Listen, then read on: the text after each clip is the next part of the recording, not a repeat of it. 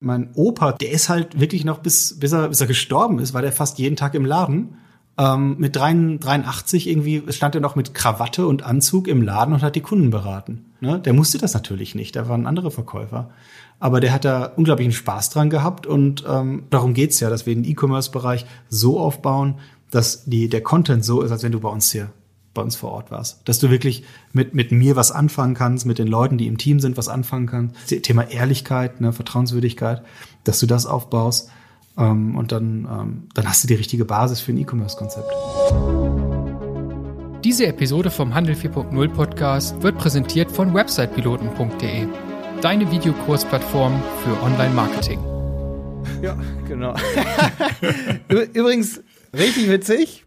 Wir werden heute fünf. Die Berater werden heute fünf. Ach, ja. schön. Ja. Habt ihr was gemacht? Einen Kuchen oder so? Nee, aber wir haben von Leuten, die im Podcast waren, haben wir so Geburtstagsgrüße und die posten wir dann so. Das Ach, ist ziemlich das cool. Ist und wir machen dann Sekt nachher noch ein bisschen im Büro. Genau. Aha. Also ich war schon vorher Freelancer so, das bin ich schon ein paar Jahre länger so. Ich habe auch schon mhm. früher in der Schule habe ich schon so mit Flash gearbeitet und so für Kunden was verkauft. Ja. Äh, das ist 15 Jahre her, aber fünf Jahre gibt's jetzt uns als Unternehmen so. Ja, Toll. Genau. Du, das ist schon was. Die erst, ich glaube, die ersten fünf Jahre sind die schwierigsten. Ne? Das ist hinter, hinter äh, wenn du was aufgebaut hast, den Bestand dann zu halten, ist, glaube ich, zehnmal so einfach, als wenn du am Anfang irgendwas startest, eine Idee hast und, äh, und dann erstmal überhaupt den Fuß, äh, Fuß in die Tür bekommst. Das also, stimmt. Das, das, stimmt. das ist schon das Komplizierteste. Das Größte das hast du hinter dir. Ich glaube es auch, ja. Vor allen Dingen haben wir jetzt Corona, na, vielleicht nicht hinter uns, aber das war auch schon eine anspruchsvolle Sache, sich daran anzupassen, an die ganzen, ja. an alles, ne? Die ja. gesamte Gegebenheit. Also, ja, gut. Also, jetzt kommen wir mal zu dir ganz kurz. Du Gerne. bist Marius Hamer von Fotohammer und genau. Fotohammer wurde 1910 gegründet. Zu uralt, genau. Ich bin Marius Hamer, wie du schon gesagt hast, 38 Jahre alt, Geschäftsführer von Fotohammer, Gründer von Gearflix, einem Startup und zu Fotohammer kann man schon sagen, wie es gerade gesagt hast, wir, wir sind uralt. Mein Urgroßvater hat die Firma gegründet. Und äh, auch an diesem Standort hier in Bochum. Das heißt, wir haben hier eine Firma, in der mehrere Mitarbeiter länger in der Firma sind, als ich alt bin. Ähm, und das ist halt eine Besonderheit. Gleichzeitig, wenn man, ne, natürlich besonders, wenn man, wenn man gleichzeitig ein Startup gründet und dann noch ganz viele neue Mitarbeiter da reinkommen. Das heißt, das ist schon ein lustiger Haufen.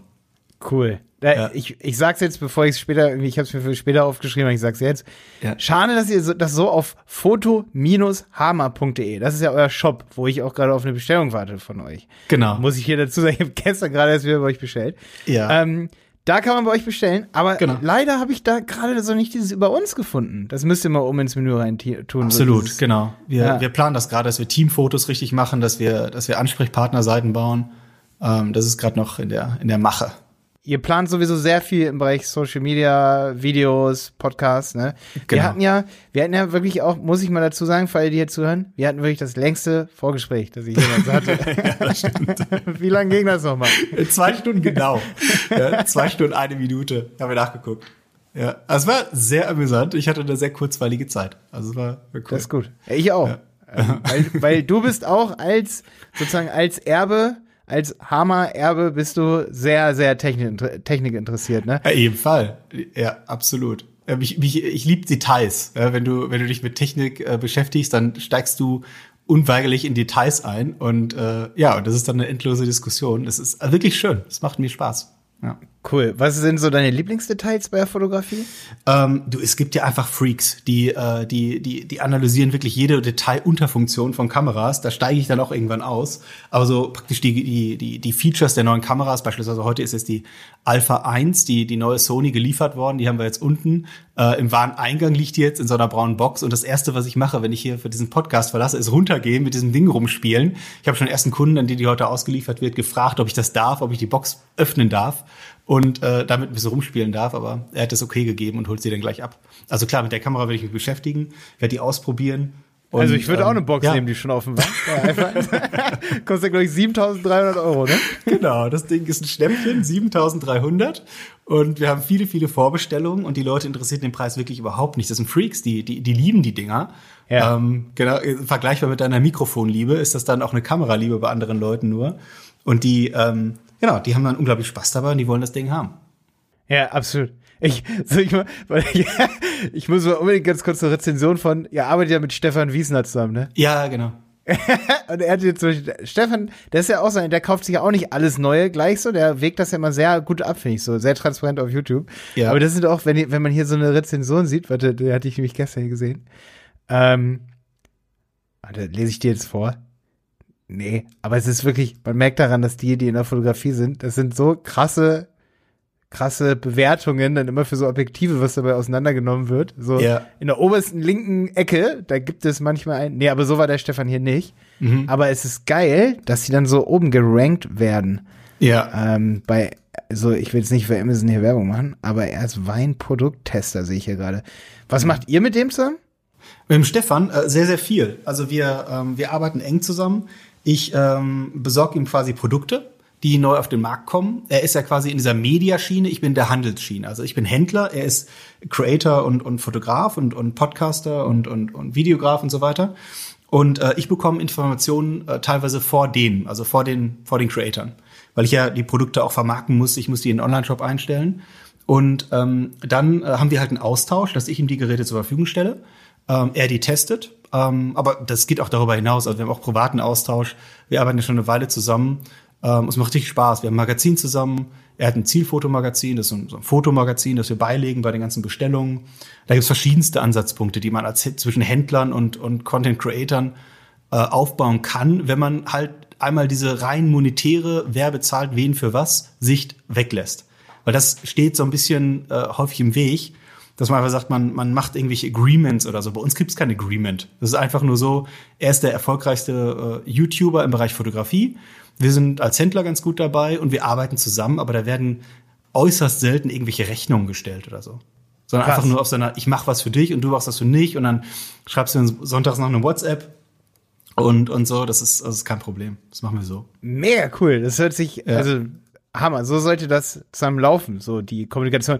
Ähm, was auch für alle, die jetzt zuhören, vielleicht sehr, sehr interessant ist, dass ihr zum Beispiel auch mit Du hast gesagt, mit Jonah Planck schon mal zusammengearbeitet habt. Ja, Was? genau. Das ist ein bisschen her, aber da haben wir auch so was ähnliches gemacht. Genau. Ja, okay, cool. Habt ihr den auch Freiraum gelassen? Weil das ist nämlich wichtig, weil da werde ich sicherlich, oder wir, wir wissen noch nicht, wer den Jonah interviewen soll, aber die haben zugesagt auch für diesen Podcast hier. Schön.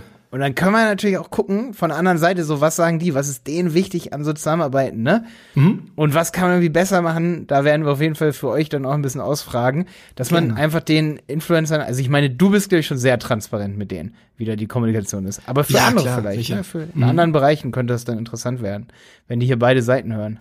Ja, er muss einfach Verständnis aufbauen. Was, was will der andere? Ne, man muss sich einfach in die, wie, wie überall im Leben, man muss sich in die andere Person reinversetzen und einfach sagen, was, was will die wirklich? Was ist wirklich das Interesse? Und dann ist es bei den meisten YouTubern so, dass die gar keine Rechnung stellen wollen, sondern die wollen ihre Reichweite vergrößern oder halt irgendwie ein anderes Standing aufbauen. Und wenn ich auch nur ein Mindestmaß dazu beitragen kann, die beispielsweise bei einem Lieferanten, bei Sony, bei Canon oder so, mal häufiger ins, äh, ins, ins Gespräch einzubauen oder das mal häufiger zu erwähnen und dann kriegen die ein Lied, kriegen die irgendwie eine E-Mail von Sony Europe, ne, jemand, der bisher noch nicht besonders bekannt war, ähm, dann, dann rufen die mich natürlich an und sagen, hey, Varis, danke, ne, cool. Äh, äh, das war jetzt bei Jona nicht der Fall, ne? also nicht darauf beziehen, bei, bei anderen Personen. Ja, klar. Ja. Aber das, ähm, äh, das ist dann viel mehr wert, als wenn die dann eine Rechnung für 1000 Euro für irgendeinen YouTube-Beitrag stellen. Ja, Na? absolut, absolut. Äh, das ist auf jeden Fall super interessant, dass viele eben nicht diesen Fokus Geld haben bei Produkten, die sie irgendwie lieben. Also das ist schon richtig geil. Ja, genau. Also ich glaube, keiner, also könnte YouTube-Content machen oder einen Podcast produzieren oder so, wenn er das nicht wirklich aus, aus eigenem Spaß und aus eigenem Antrieb machen würde. Es ist so, ein, so eine Sache, die machst du nur gut, wenn du es liebst. Und ja. wenn du, wenn du auch Bestätigung in deinem Umfeld bekommst, dass Leute sagen, hey, cool hast du das gemacht, ne? dann funktioniert das. Ähm, nicht, wenn man sagt, ich mache da jetzt ein Businesskonzept raus und stelle eine Kamera auf, die möglichst teuer ist und film mich dann. Ich glaube, das, das ist zum Scheitern verurteilt. Ja. Ähm, vielleicht auch nochmal super interessant. Ähm, wir haben uns ja auch, das fand ich richtig cool, über einen, wenn du es mal so willst, Influencer sind wir in Kontakt gekommen. Und zwar hätte ich nicht meine erste Bestellung von einem halben Jahr bei euch getätigt, genau. wo, wo ich dann so von dem Kundenservice von euch so beeindruckt war, dass ich dich angefragt habe. Ja, genau. Für den Podcast. Weil es stimmt, ist ja schon vor einem halben Jahr gewesen, über Andreas Ab, der hat mir gesagt, er hat seine Kamera bei euch gekauft, weil ich ihn direkt angeschrieben habe, wo er denn so schnell die Sony Alpha 7 III hat. Ja, genau. Und da sieht man, was Influencer doch irgendwie bewirken können, ne? Ja, genau. Also wir haben ja wir haben ganz viele Anfragen für diese Kamera gehabt. Das ist so das gehypteste Modell für die ganze Filmerwelt weltweit, ne? So, und ähm, da haben wir natürlich äh, uns hier beraten und überlegt, was wir, was wir machen. Und dann haben wir gesagt, okay, dann geben wir den YouTubern, den Influencern, geben wir die Kamera als allererstes. Ähm, und dann war der Andi dabei, äh, den kannte ich schon vorher. Und dann, dann haben wir ihm auch eine zugeschickt. Ähm, dem äh, Stefan Wiesner auch äh, testweise und so ein paar anderen Leuten auch. Andi Grabo hat auch eine von uns bekommen, soweit ich weiß.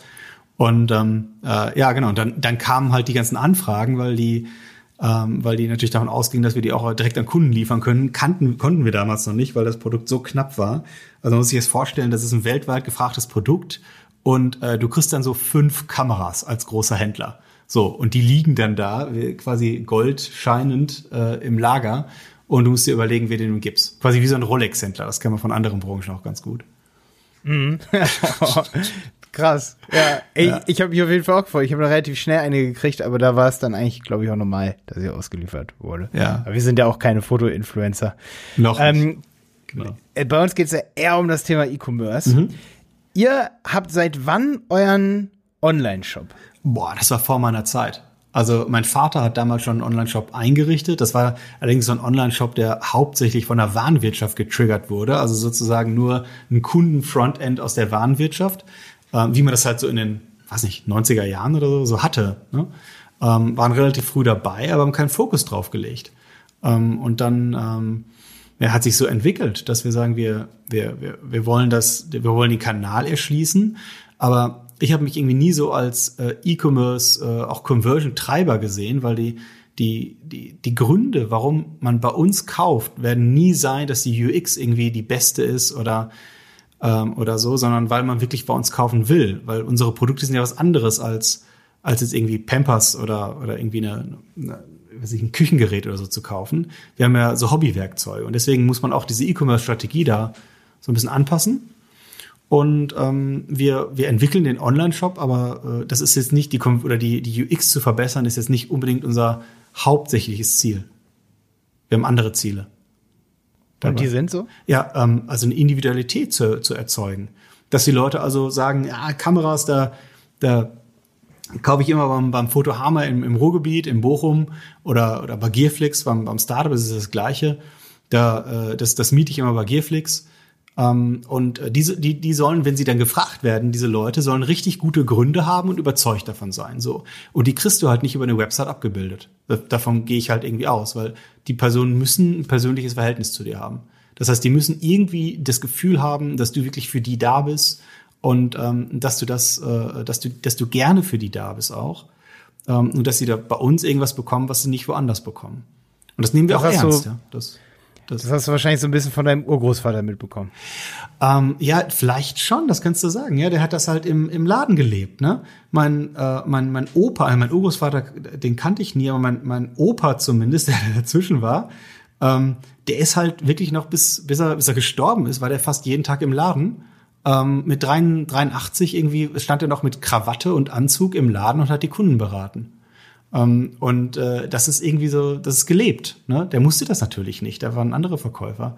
Aber der hat da unglaublichen Spaß dran gehabt und ähm, ja, es gibt so eine so ein, so ein Grundverständnis von einer Kundenorientierung, würde ich sagen, habe ich schon so mitbekommen.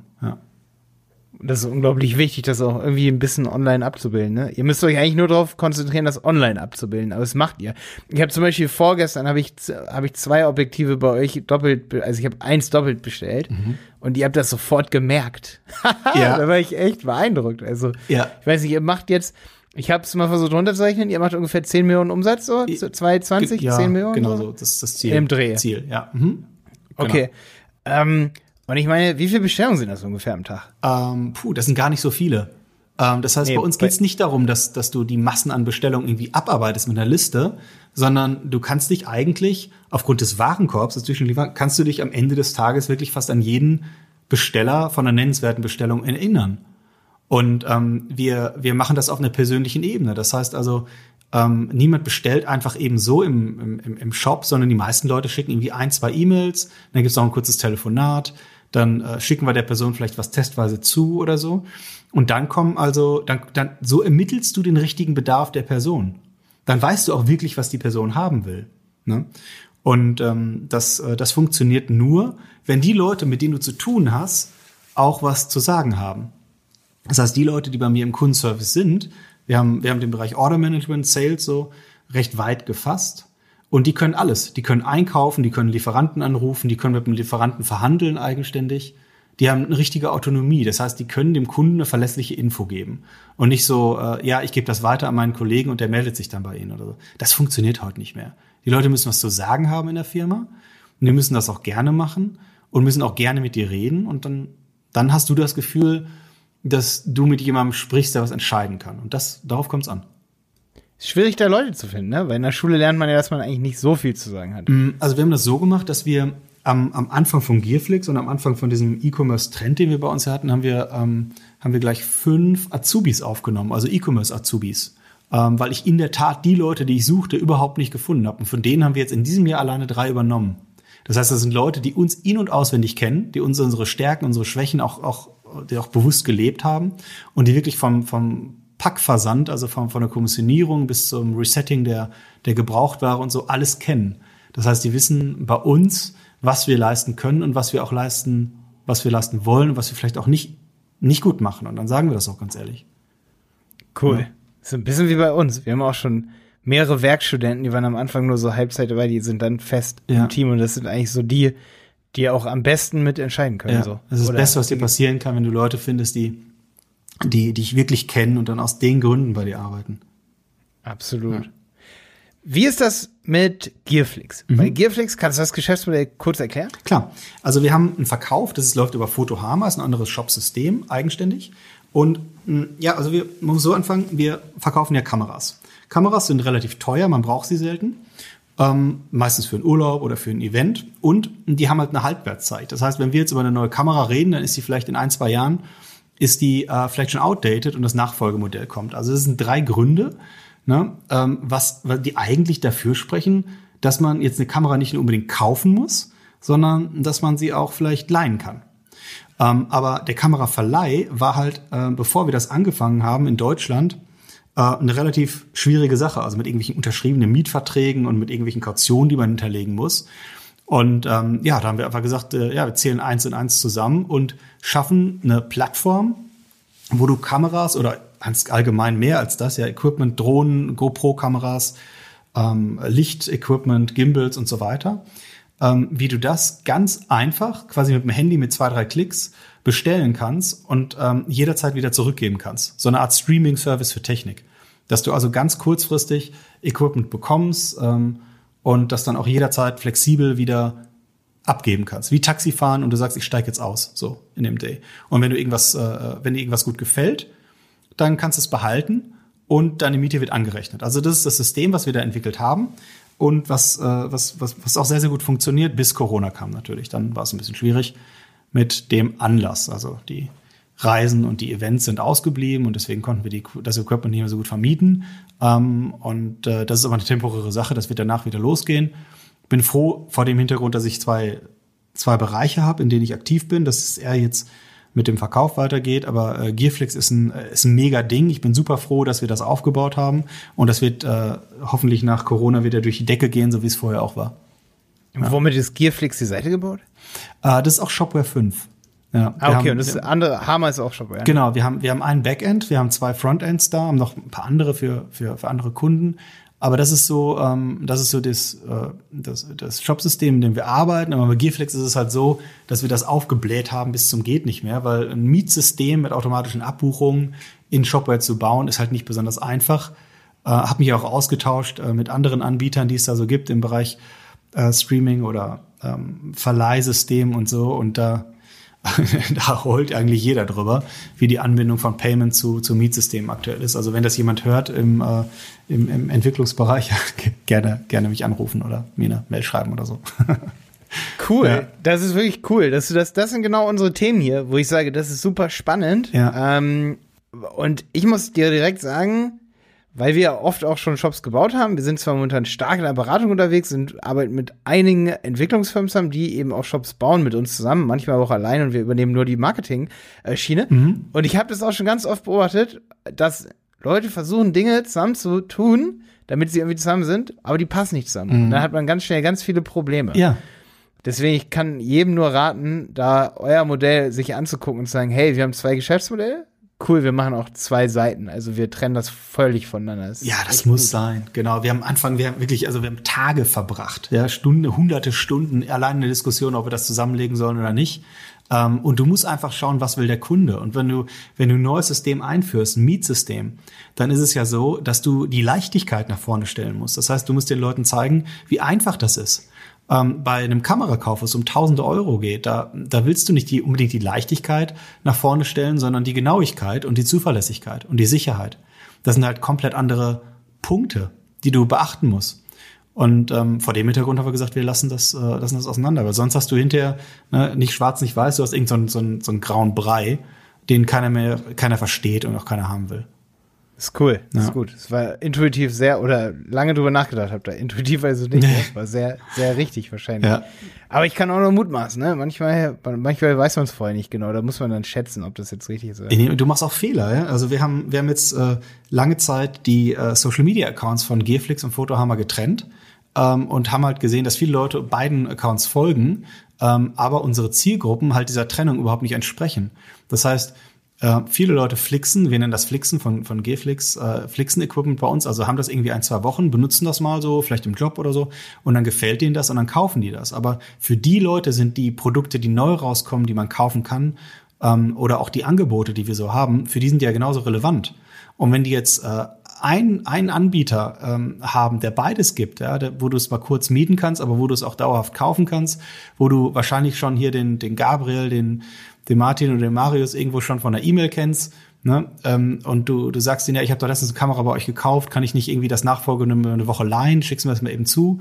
So, das ist doch ein Vorteil, den, ähm, der, der auf der Hand liegt. So, und den haben, müssen wir in Social Media, in unseren Accounts, äh, Instagram und Facebook auch vollziehen. Und das haben wir jetzt auch gemacht, dass wir die Accounts zusammengelegt haben. Das ist smart, ja. ja. Cool, ey. Auch ein gutes Marketing-Use-Case-Beispiel, wo sich viele am Anfang darüber Gedanken machen, wo ich auch immer sage, wir zum Beispiel, wir haben ja auch eine Kursplattform, ne? Mhm. Websitepiloten.de. Ja. Finde ich aber immer so sinnlos, dafür einen Instagram-Account zu haben, weil die Leute folgen zum Beispiel mir. Mhm. Äh, und äh, da würden wir uns ganz viel Arbeit mitsparen. Die Leute sind auch völlig verwirrt, egal wie viele Unternehmer am Ende dahinter stehen. Mhm. Das ist völlig egal. Also niemand will dann, das ist ja am User vorbeigedacht, an demjenigen, der den Inhalt sehen soll, dass dem ist ja völlig egal, wo der Inhalt herkommt. Ja, genau. Man wenn die Zielgruppe die gleiche ist. Es ist immer das Gleiche, auch wenn ich mit, mit Unternehmerfreunden oder mit anderen Leuten aus Agenturen äh, rede und, und solche Sachen bespreche. Man denkt zu kompliziert. Die Leute wollen einfach äh, umsorgt werden ähm, im, im Social Media Bereich. Die wollen abgeholt werden. Aber wenn es um Konstellationen von Accounts geht oder von, von Regelmäßigkeiten oder so, da denke ich einfach, man, man, man man denkt zu kompliziert, wenn man das Setup baut und verhindert sich dadurch einfach, dass man verhindert dadurch das Lernen. Ähm, wenn man einfach loslegt und einfach einfach macht, ähm, dann dann dann lernt man dazu. Und wir sind genau am Anfang dieses Lernprozesses und ich merke gerade, dass die Denkweise die richtige ist und und, und längere Zeit das verhindert hat, dass ich mich ähm, dass ich mehr, mich mehr darauf einlasse auch, ne? auch, auch mehr wage ähm, im, im Bereich Social Media. So, dein ja. erster Podcast hier, ne? Das ist richtig, genau. Und wir haben ja ein langes Vorgespräch gehabt zu dem Podcast und äh, du hast mich so überzeugt, dass ich ja, äh, habe ich dir ja vorhin schon gesagt, dass wir irgendwie für ein paar tausend Euro gestern bei Thomann äh, Audio-Equipment äh, gekauft haben und jetzt äh, ganz ernst einen eigenen Podcast äh, aufmachen und ähm, äh, den da damit an den Start gehen wollen. Ne? Und da muss man sich auch noch überlegen, was, was ist der Inhalt da? Ähm, und da, da sind wir gerade dabei. Ey, total cool. Was mir aber auch vorhin schon wieder aufgefallen ist, jetzt sind wir doch wieder sehr beim Content Marketing, aber da sind auch einige Tipps echt für E-Commercer dabei, weil ähm, wo man sich oft immer so den Kopf drüber zerbricht, ist, wen wollen wir als Zielgruppe haben und was, worüber, welches Thema haben wir. Aber ihr habt ja echt, wo du das schon sagst, ihr habt Infos, die die Influencer noch nicht haben. Mhm. Ihr könntet auch so eine ganz spitze Zielgruppe nehmen und wirklich, damit würdet ihr auch wahrscheinlich am schnellsten am erfolgreichsten werden oder am schnellsten alle erreichen, die es erreichen muss. Mhm. Und der Podcast ist einfach äh, Fotografie für Influencer. Also Fotografie, Technik oder neueste Trends, Fotografie, News für Influencer. Ja. So, damit hättest du sofort deine Zielgruppe, du musst, du musst ja gar nicht alle erreichen, du musst ja gar nicht alle erreichen, die der Stefan oder Jaworski oder wer auch immer sie erreicht. Du musst ja nur die erreichen, die dann wiederum sagen, ey, cool, dass Marius so einen lockeren Podcast hat und nicht versucht damit Mainstream zu gehen, sondern er stellt für uns direkt die Sony Alpha 1 vor. Mega cool. Ja, du, du musst halt überlegen, wo, womit kann ich authentisch bleiben? So, wenn ich jetzt derjenige bin als Händler, der auch sehr gerne fotografiert, auch ich würde mich auch als Hobbyfotograf bezeichnen, aber ich bin halt kein Profifotograf. So, ich bin Fotohändler, kenne die Modelle extrem gut, kenne die ganzen Features extrem gut, aber ich bin nicht der, der am Wochenende mit der neuesten Kamera auf dem Berg kraxelt. So, sollte ich das tun, sollte ich mich so darstellen? Und da haben wir letzte Woche auch hier viel darüber diskutiert.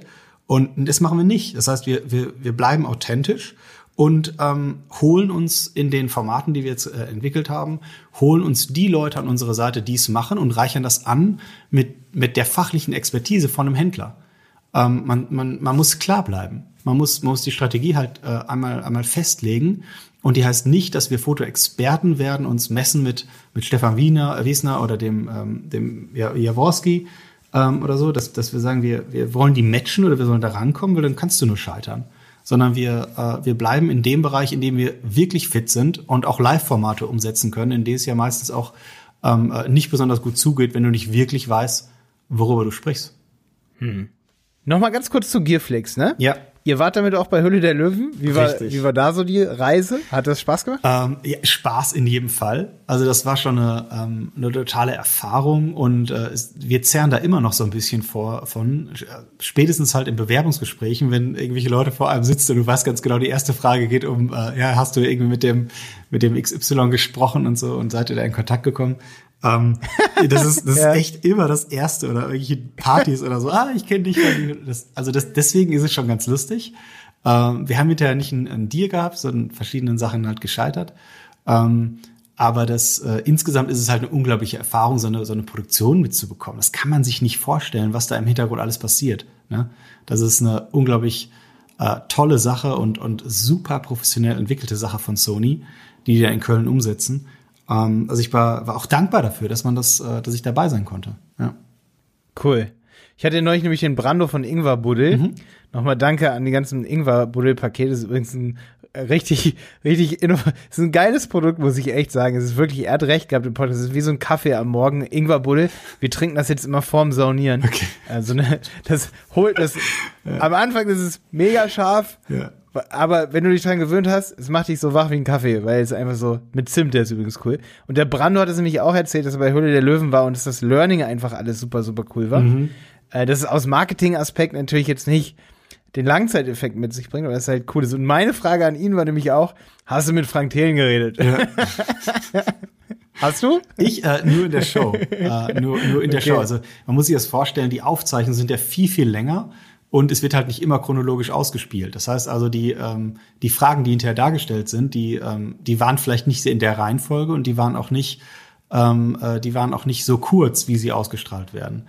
Das heißt also, Ja. wir haben schon sehr inhaltliche Sachen, ge, äh, äh, also wir sind sehr tief in die Details eingestiegen. Und ähm, ja, deswegen, ich habe lange mit ihm gesprochen über das Konzept, klar, sicher. Ja. Ja. Und ähm, wie war, wie ist nochmal Höhle der Löwen aufgebaut? Ist Höhle der Löwen so mit so Zuschauern auch? Also das ist ja eine Jury und Zuschauer, oder? Nee, das sind, äh, das sind, das sind keine Zuschauer. Das sind, äh, Nee, die, okay. die, genau, die gibt's nicht. Ähm, Das es lange nicht mehr geguckt. mehrere versteckte Kameras, die du während der Show überhaupt nicht auf, äh, die, die nicht, die du nicht siehst, weil die so ein bisschen, ähm, so ein bisschen platziert haben, dass die aus dem Sichtfeld sind. Ähm, aber das ist auch so, du wirst da gegrillt, ja. Da sitzen fünf smarte Leute vor dir und stellen dir nacheinander teilweise auch gleichzeitig Fragen und du versuchst da hinterherzukommen. Das heißt, das ist nicht so, dass du irgendwie die, die Reise entspannt genießt. Ja, ist mehr wie eine Achterbahn, wo du dich hinsetzt und, und hinterher denkst, oh, schon vorbei. Und, und ich, hab ein, ich bin heiser, so kann man sich's vorstellen. Krass. Das wäre ein richtiger Job für mich, weißt du das? ja, das kann ich mir Äh, vorstellen. Ju Jury, so Fragen entwickeln. Ja. Selbst, ich krieg selten Lobe von Jenny. Jenny ist ja auch sehr aktiv hier im Podcast. Mhm. Die ist auch immer, und ich mache meistens die Fragen für alle Podcasts, die hier gemacht werden, weil ich mache dir in fünf Minuten auch die Fragen, die ich hier aufbereitet habe. 20, 30 Fragen, da brauche ich fünf Minuten vor, für. Mhm. Selbst wenn ich die Person, ich gehe auf die Website und dann mache ich 20, 30 Fragen, also bei Höhle der Löwen. Da, vielleicht nehmen die mich ja. Fandst du meine Fragen gut? Ich fand, ich fand, also die, ja, ich, bisher fand ich die Fragen sehr gut, ja. Okay. Sehr passend. Seht ihr Höhle der Löwen? Irgendwann darf ich meinen Gastauftritt als Fallstelle da hoffentlich haben. Vielleicht qualifiziere ich mich mit genug Podcast-Hörern dann irgendwann dazu. Ja. Das wäre cool. Ja. An welchen Projekten arbeitet ihr noch? Jetzt gerade halt am Content-Thema. Also wir wollen, ähm, wir haben uns überlegt, wie wir, wie wir Leads generieren ähm, und wie wir die converten. Und da ist halt das Hauptthema, dass wir äh, eine Eigenständigkeit, eine Individualität erzeugen wollen. Und äh, das nehmen wir, das wir ernst. Ähm, und äh, haben jetzt äh, den Laden nochmal, also wir haben ja einen physischen Store in, in, in Bochum, ähm, sozusagen die Stammfiliale. Und äh, die haben wir jetzt komplett umgebaut und äh, nehmen da äh, wirklich einen großen, großen Teil und bauen das als Content-Studio auf, als Videostudio und, und Tonstudio. Und ähm, haben jetzt wirklich das Ziel, dass wir jedes neue Produkt individuell vorstellen und Experteninterviews ähm, da, da umsetzen. Ja, digital oder halt vor, vor Ort. So, das heißt also, wir wollen uns stärker in den Social Media und YouTube-Bereich ähm, reinbringen, indem dass wir ähm, zeigen, dass wir nicht ein Online-Shop sind, sondern dass wir Menschen sind. Cool, das ist mega wichtig. Ja. Das ist mega wichtig. Ja. Ich habe hier so dieses Drohnenvideo geguckt über Gearflix. Da stellt das ein Mitarbeiter von euch vor oder ein Kollege von dir. Ja. Und ähm, er sagt dann, dass das schwierig ist mit der Versicherung und so. Und er redet da so authentisch drüber, dass gesamt sofort in die, die Emotionen in meinem Kopf, sag ich mal, die sind sofort so, ah, die wollen nicht bescheißen. Die meinen das ernst. Die würden mir nicht versuchen, strikt durch die Rechnung zu machen, weil da ein Kratzer dran ist. Ja. Die, da bist du als Kunde im Vordergrund. Ja. Das ist so smart, darüber Videos zu Du, du musst einfach schauen, ich habe das ja vorhin schon einmal kurz äh, erwähnt, wir haben, äh, bei uns sind das, äh, was die Leute kaufen, sind Werkzeuge, sind, ist im Hobbybereich sind wir. Ne? Also es ist nicht wie ein Computer, wo du sagst, oh, das Ding kostet jetzt 1000 Euro, das muss ich mir leisten, sondern ähm, wir könnten eigentlich eine, eine, eine Marketingkampagne mit dem Hashtag Gönn dir äh, machen, weil die Leute, die was bei uns kaufen, die gönnen sich das. Die wollen das haben, die müssen das nicht haben. Und äh, die gönnen sich das auf einer regelmäßigen Basis. Das heißt, ähm, der, der einzelne Kunde hat für uns einen unglaublichen Wert. Ähm, wir, wir gucken nicht auf die Transaktion, sondern wir gucken auf den Bestellverlauf. Das heißt, auf, auf, den, auf die Person selber, ob die schon mal bei uns bestellt hat, was für Interessen die hat. Ähm, und versuchen uns da auch ständig in Erinnerung zu rufen. Da muss ich dir kurz was erzählen. Hm. Ich habe mir jetzt das 85 mm bei euch geholt. Ne? Mhm. Und das musste ich haben. Ja. Das wollte ich mir nicht gönnen, das musste ich haben. Okay. Weil, jetzt die Geschichte dazu. Du, kennst du unsplash.com? Äh, schon mal Kennst das? gehört, aber ich, ich, ich kann es nicht beschreiben. Ja, weil wenn du diese Folge teilst, an Fotografen vielleicht, oder ihr irgendwie, Ja. die teilt, da muss ja auch ein Fotografentipp drin sein. Und wir, ich habe einen Freund, der Igor Miske, mit dem habe ich durch Zufall heute Morgen telefoniert. Mhm. Und der hat mir auch wieder gesagt, Malte, das hätte ich mehr verfolgen sollen. Auf Unsplash hat, müsst ihr mal Igor Miske eingeben. Ja, notiere ich mir mal. Ähm, der hat da Bilder hochgeladen. Ähm, ich gucke jetzt gerade, ob ich sie finde. Und der hat, das war ganz absurd, weil ich glaube, New York Times oder irgendwie solche Zeitungen haben zum Teil dieses Bild. Das war eine Website, wo wir ihm noch dran geholfen haben. Der hat da so ein Bild von dem Monitor gemacht. Das wurde 20 Millionen oder so mal. Und er hat doch so ein Bild im Museum gemacht. Ähm, äh, es ist so absurd, wie viel Zeitungen das genommen haben. Und jetzt hat Unsplash auch so eine äh, Buch den Fotografen-Funktion. Und jetzt meine Story dazu. Ich habe mir dieses 85 mm bei euch geholt vor zwei Tagen, weil ich gesehen habe, dass mein Unsplash-Account innerhalb von fünf Tagen irgendwie 20.000 Ausspielungen hatte und 200 Downloads und ein Typ mein Foto genommen hat für seine Website und ich sofort Story-Material für Social Media hatte. Ach, wie cool. Ja. Das war so heftig. Also ich mache immer so eine Google-Rückwärtssuche mit den Bildern Ja. und gebe meinen Unsplash-Account ein und viele tun das dann drunter und ich hatte noch Kontakt mit dem Typen. Es hat fünf Tage gedauert, dass ich bei Unsplash Bilder hatte und Unsplash hat jetzt auch schon meine Restriktionen aufgehoben. Wenn du als Fotograf bist und du hast gute Bilder, Unsplash ist so eine Chance, dass Millionen von Menschen auf die Fotos aufmerksam werden. Ach, cool. Das hätte ich niemals. Und ich bin ja kein Fotograf. Bei uns, danke an Martin. Martin hat die Bilder gemacht. Und äh, ich hätte niemals gedacht, dass wir so oft, auch als Agentur, du kannst ja ein Bild von deinem Laptop machen oder so, wo auch dein Agenturlogo ist oder dein Fotografenlogo oder so, ne, wie du deine Website drauf ist. Ja. Diese Bilder werden trotzdem millionenfach verwendet. Also ich hatte bei Ihnen da jetzt, man kann ja auf die, die Stats gehen. Wenn ich zum Beispiel bei, äh, bei dem Igor Miske Unsplash, wenn ich das eingebe, dann gibt es da so Bilder.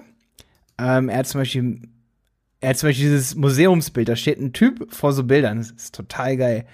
Ähm, werdet ihr finden, wenn ihr hier zuhört. Das hat 10 Millionen Views und 66.000 Downloads. Und wenn ich eine Google-Bildersuche mache, wird es überall benutzt. Und wenn du als Fotograf eine Handvoll nimmst, Ja, das ist dann auch der Punkt, Marius, wo ich dir widerspreche und sage, doch, du brauchst einen 85 mm, um noch bessere Bilder zu machen. du, das ist, du, ganz ehrlich, ich sollte dich hier ins Team als Verkaufsberater, ja, da willst du wahrscheinlich zu 85 1,4 jeden Tag fünfmal verkaufen. Ja. ja, sorry, jetzt habe ich voll viel geredet, dabei will ich dich interviewen. Tut mir leid. Jetzt habe ich mich auch schon selber heute gelobt, da habe ich immer noch ein schlechtes Gewissen. Wieso, hast du dich denn gelobt? Jetzt, Wegen der Fragen? Ach, das verstehe ich. Weil ich so okay. gute Fragen mache, ja. Ah. Muss ich mir, das überlege ich mir noch, ob wir das rausmachen, weil da schäme ich mich dann immer ein bisschen für mich. So. oh Gott. Brauchst du nicht. Jetzt, du hast mir in den Antworten hier geschrieben, Aktionsvideos wollt ihr auch machen. Genau. Was meinst du damit? Das ähm, finde ich voll interessant. Wir, wir, wir haben halt überlegt, was, was wir ähm, im Videobereich als Content produzieren können. Und äh, wir sind uns ziemlich einig, dass wir, dass wir Formate definieren sollten. Also wir wollen nicht jeden Tag ähm, schauen, was machen wir heute, sondern wir wollen eine gewisse Regelmäßigkeit äh, aufbauen. Ich will, dass sich Leute vor der Veröffentlichung auf unser nächstes Video freuen. Und ähm, dafür brauchen wir so ein wöchentliches Format, ähm, wo wir einfach äh, beispielsweise jetzt äh, YouTuber fragen, vorab fragen, was ist nächste Woche, was, was, was, ist, was geht bei euch so nächste Woche? Ähm, und äh, die erzählen uns dann so ein bisschen, was sie vorhaben und wir fassen das dann so zusammen. Also so, ein, so eine Art Wegweiser oder äh, äh, Übersicht über die nächste Woche der Fotografie. Das ist so das erste Format. Und das zweite ist dieses Aktion, ähm, wo wir einfach dann darstellen, was jetzt von den Herstellern an Cashback-Aktionen kommt oder beispielsweise, wenn eine neue Kamera vorgestellt wird, dass wir die dann aufnehmen. Also dass man dann situativ entscheiden kann, was man, ähm, was man da ins Video reinbringt. Das ja, ist halt eine ja. Überlegung einfach im Content-Bereich, dass wir die ein bisschen strukturieren. Das fand ich interessant, weil ich habe unter Aktionsvideo hier, hier jetzt erstmal verstanden, dass ihr auch halt sowas wie, ihr gebt mal einen Gutschein raus nur über ein Video, weil das finde ich super interessant auch. Ja. Weil es gab auch so Studien über Facebook, was die Leute da suchen, wenn dort Brands was posten. Und die meisten suchen, sind in der Tat auf der Suche nach Rabattcodes oder ja. auch nach so Promo-Aktionen. Genau. Also sie suchen quasi nach Werbung. Mhm. Und wenn sie bei YouTube sozusagen eingeben, so Sony Alpha Cashback-Aktion oder irgendwie sowas oder Fotohammer-Aktion und ihr stellt die, diese Aktion dort vor, Natürlich gibt's den einen oder anderen, der sagt, oh, ihr wollt nur eure Sachen verkaufen, aber gerade wenn ihr eine Brand seid, dann ist es ja klar, dass ihr eure Sachen verkaufen wollt. Genau, wenn wir das nicht vorher anders, äh, wenn wir nicht anders auftreten, dann erwartet man das auch von uns. Aber das, das, das Positive in dem Moment halt äh, halt dich differenzieren kannst, ist doch, wenn du darüber hinaus noch einen Mehrwert gibst. Das heißt also, wenn mhm. du nicht sagst, ja, wir haben hier die Preisliste der, der Rabattcodes oder so, dieser, dieser, dieser Cashback-Aktionen, sondern wir haben das mal für euch durchgerechnet. Wir haben das mit anderen vergangenen Aktionen mal verglichen. Wir haben mal äh, angeschaut, was das Produkt im, im Preisverlauf bisher gekostet hat und ähm, äh, und, und, und analysieren, machen die Arbeit für den Kunden und beschäftigen uns so ein bisschen ähm, so, man kann so sagen, in so Anführungszeichen, so der Anwalt des Kunden gegenüber dem Lieferanten. Dass man sagt, Mega. sollte man dieses Produkt jetzt gerade wirklich kaufen, ja? wir wechseln mal die Sichtweise und stellen uns Schulter an Schulter neben den Kunden und fragen halt den, ähm, den Hersteller, ob, ob das jetzt wirklich interessant ist. Und so stelle ich mir auch die Interviews vor. Also nicht, dass man irgendwie versucht, den Leuten offensiv was zu verkaufen, sondern man wechselt die Seite des Tisches, guckt den Hersteller an und sagt, ist das jetzt wirklich ein gutes Angebot? Das ist doch viel interessanter. Das ist mega interessant, ja. Hm. Vielleicht könnt ihr auch mal mit dem Kunden sogar ein Interview machen. Ich habe dir ja auch gesagt, Podcast ist auch noch ein bisschen einfacher, wenn man gerade so eins zu eins Gespräche führt. So. Ja.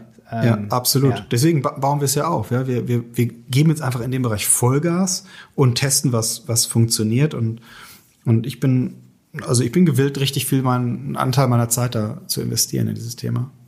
Wenn ihr das fertig aufgebaut habt, auch ein Podcast oder so eine Videosachen, dann können wir super gerne auch noch mal reden. Mhm. Ich gucke jetzt mal in meine Liste hier. Ich habe mich noch ein paar Fragen mitgebracht hier an dich heute. Ähm, man kann bei euch auf der Seite auch Fotos entwickeln lassen, ne? Genau. Das ist äh, quasi das äh, Überbleibsel aus dem normalen, klassischen, stationären Fotofachhandel. Also wir haben so Labore, so Chemielabore. Ähm, da kommen Aufträge rein und dann plumpsen da wunderschöne, belichtete Fotos raus. Ja. Da frage ich mich immer, warum die dann immer doch nicht so gut aussehen wie die. Wie, also ich habe noch nie von jemandem gehört, die sahen jetzt richtig, richtig cool aus, wenn man die gerade digi digitale Fotos dann entwickelt. Äh, doch, doch, die, die, die werden gut. Also die, das, du, es ist in der Tat so, ähm, die Chemielabore haben, ähm, die, die haben irgendwie so ein Kompatibilitätsproblem zu Digitalfotos. Würde ich auch, da, da würde ich, würde ich, äh, würde ich dir, ähm, äh, würde ich zustimmen. Es ist halt so, dass ähm, der Bildstil und die, die Klarheit der Bilder, dass sich die in den letzten Jahren halt gewandelt hat. Ähm, wenn du ein Bild auf dem iPhone anschaust, ähm, dann ist es in einer, in der Brillanz wird das dargestellt, wie das ein physisches Papierfoto halt überhaupt nicht kann, noch nie konnte. Aber der Unterschied ist, dass wir uns mittlerweile an diese Darstellungsweise, an die digitale Darstellungsweise gewöhnt haben und alles, was auf Papier ist, nicht mehr so wahrnehmen, wie wir das früher wahrgenommen haben. Also einfach nur, weil es relativ ist. Ne? Und ah. ähm, deswegen ist es also wahnsinnig schwierig, mit normalen Methoden diese Bilder so zu produzieren. Es gibt mittlerweile auch von Fuji Geräte, die das können und die haben wir auch angeschafft, die, die stehen hier auch. Das heißt, wenn jetzt jemand vom Smartphone ein Bild entwickeln will, dann würde ich da, äh, haben wir einen Weg, wie man die Bilder so produziert, dass die wirklich auch cool werden und auch so brillant. Das ist eine werden. mega ehrliche Antwort. Das ist cool, weil ja. das, ich glaube, es ist wirklich so eine relative Sache. Das kann schon sein, da habe ich noch nie so drüber nachgedacht, dass man ja so verwöhnt ist dann vom Telefon, dass man sich gar nicht vorstellen kann. Es sehe dann auch wahrscheinlich komisch aus, wenn es viel kontrastreicher ist, das Bild dann auf Papier sozusagen. Ja, machst du doch einfach so. Guck mal, schau mal deine alten Bilder an, vielleicht analoge Bilder, die du damals entwickelt hast, die auf dem Labor äh, rausgekommen sind. Schau dir die mal an. Du, du, wirst, du wirst jetzt, wenn du das neben ein normales Foto hältst oder irgendwie so, so ein Katalogprospekt, also wirst du sagen, die sind milchig, die sind grauig, die sind milchig, die sehen, äh, die sehen irgendwie aus, als wenn die, äh, als wenn da so ein Grauschleier drüber ist. Ähm, das war halt früher so. Aber die früher waren auch die Anzeigen im Papierformat so. Das ist also, das ist also eine, eine, eine neue, eine Bereitschaft zu einer anderen Bilddynamik, kann man so sagen. Oder ja. eine Erwartung. Das war ein kleiner Ausflug, weil das war, fand ich nochmal super interessant. Ich glaube, mhm. also das, das fragt, fragen sich, glaube ich, viele, viele, so die Bilder mal hochgeladen haben und die kommen irgendwie wieder. Und da habe ich das auf eurer Seite gesehen. Da dachte ich, das ja. frage ich jetzt mal. Ja, genau. Könntet ihr euch vorstellen, gut, ja. könntet ihr euch vorstellen, nur noch online zu verkaufen? Ähm, also, wenn ich es muss, würde ich es machen, aber ich finde es langweilig, ehrlich gesagt. Also ich mag den Kontakt zu Kunden total gerne. Wir sind hier im Ballungsraum in Bochum im Ruhrgebiet. Hier leben unglaublich viele Menschen um uns herum. Und ähm, wenn die mal kurz vorbeikommen können, mal was austesten können, mal auch Zubehör in die Hand nehmen können oder so, ich glaube, das wird so bleiben. Also wenn ich, wenn ich irgendwie gezwungen werde, nur noch online zu verkaufen, würde ich es machen. Aber ich wüsste nicht weswegen. Ich finde es langweilig. Und wie ist das Verhältnis so vom Umsatz her ungefähr? Ähm, also vorher war es war es so, dass es so 50-50 war, also da hatten wir 50 Prozent Online-Umsatz. Ähm, jetzt durch Corona ändert sich natürlich alles und das in meinen Augen wird das auch langfristig so bleiben dass wir vielleicht wieder auf einen 10 bis 20, wenn es hochkommt, 30-prozentigen lokalen Anteil kommen. Ja. Mhm. Also schon sehr geschrumpft natürlich, ne? Ja. Ja. Mhm. Das, das ist schon schade dann, ne? Ja, ja, aber das, das ist okay. Du hast trotzdem die Kundenbindung zu den Leuten und genau darum geht's ja, dass wir den E-Commerce-Bereich so aufbauen, dass die, der Content so ist, als wenn du bei uns hier bei uns vor Ort warst. Dass du wirklich mit, mit mir was anfangen kannst, mit den Leuten, die im Team sind, was anfangen kannst. Dass du, was du gerade gesagt hast, Thema Ehrlichkeit, ne, Vertrauenswürdigkeit, dass du das aufbaust. Ähm, und dann, ähm, dann hast du die richtige Basis für ein E-Commerce-Konzept. Zumindest in meiner Branche. Ja. Hm. Was war euer größter Marketing-Fail? Bisher äh, so. Pff, ähm, das ist ausprobiert, gar nicht geklappt? Ja, also die, die, das waren in der Tat die Anfänge vom ähm, im Content-Bereich. Also die ersten Videos, da sind sogar noch ein paar auf unserer äh, über uns Seite, wenn man da rumscrollt, dann findet man was, ähm, die halt überhaupt nicht mehr äh, zeitgemäß sind. So, das war vor ein paar Jahren so der, die ersten Anfänge. Das äh, ist einfach darauf zurückzuführen, dass wir, dass wir einfach nicht genug Zeit und Energie in das Thema gesteckt haben. Ne? Und ähm, ein zweiter Punkt ist, wenn du Agenturen wechselst. Ähm, das ist, äh, das, das ist auch schwierig. Ja? Ähm, mein, wenn ich zurückblicke, würde ich eher sagen, bleib bei einer Agentur und versuchen, menschliches Verhältnis, also irgendwie ein persönliches Verhältnis zu denen aufzubauen, ähm, als dass du äh, ihr sagst, ich springe mal von links nach rechts, weil ich gerade nicht zufrieden bin.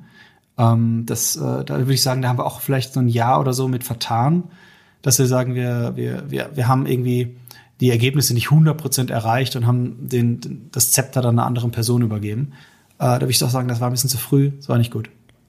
In Im Marketing oder in der Entwicklung? Das war beides in dem Fall. Ne? Das war kombiniert, mhm. ja. Das finde ich super cool, dass du das so sagst, weil oft ist es immer so, dass dann, ähm, dass das Unternehmen anfängt zu meckern und sagt, ja, wir haben einen Entwickler, der geht nie ans Telefon und ist nie da.